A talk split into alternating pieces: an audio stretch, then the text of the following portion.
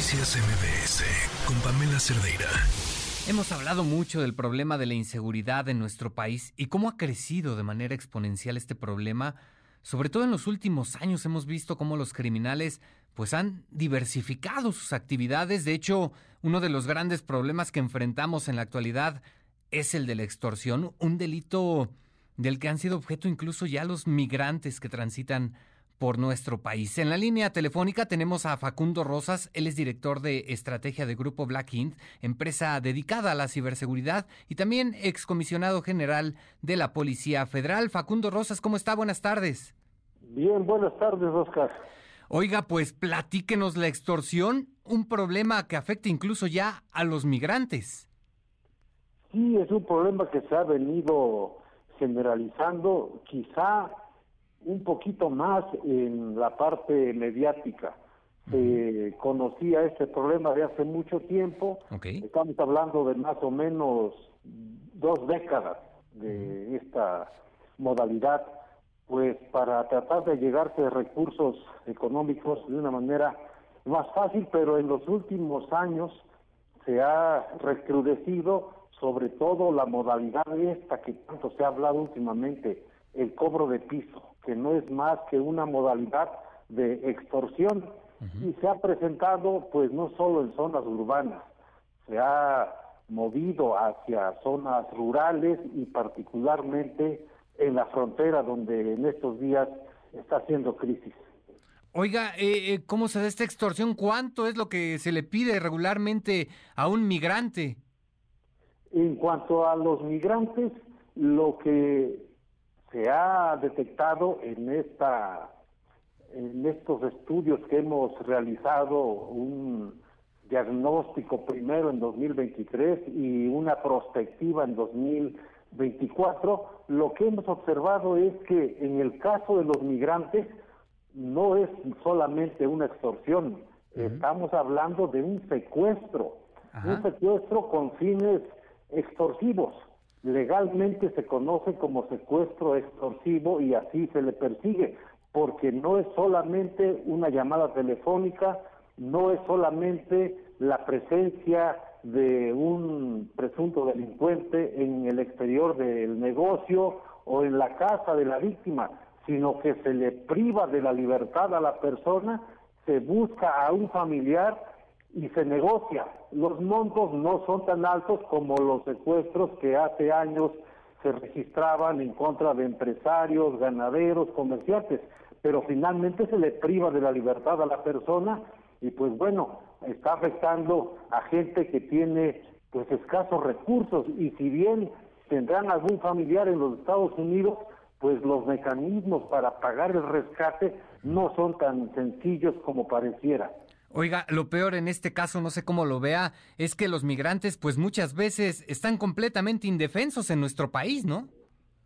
De eso se aprovechan, Oscar. Se aprovechan de que la gente no tiene a quién recurrir y pues accede a sus pretensiones económicas. No son montos altos como hace algunos años, pero sí representan prácticamente todo el patrimonio de la gente que dejó sus lugares de origen para tratar de alcanzar los Estados Unidos y pues ven frustrado esto que es su vida misma. Ok, ahora, los mexicanos, por supuesto, pues no estamos exentos también de ser víctimas de este delito.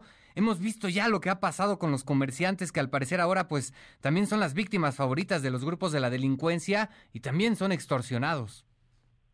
Oscar, en el diagnóstico que hicimos, 2023, por parte de Cyber Black, lo que encontramos es que los secuestradores, muchos de ellos ya detenidos, esas grandes bandas ya han sido desarticuladas y ahora desde los sitios donde están eh, privando sus condenas, pues buscan la forma de allegarse de recursos para ellos o para sus familiares. Y la forma más sencilla que han encontrado, pues es llamando, es extorsionando primero telefónicamente y después presencialmente. Se ha documentado que muchas de estas llamadas o algunas instrucciones pues tienen su origen en algunos penales estatales particularmente y eventualmente también algunos federales.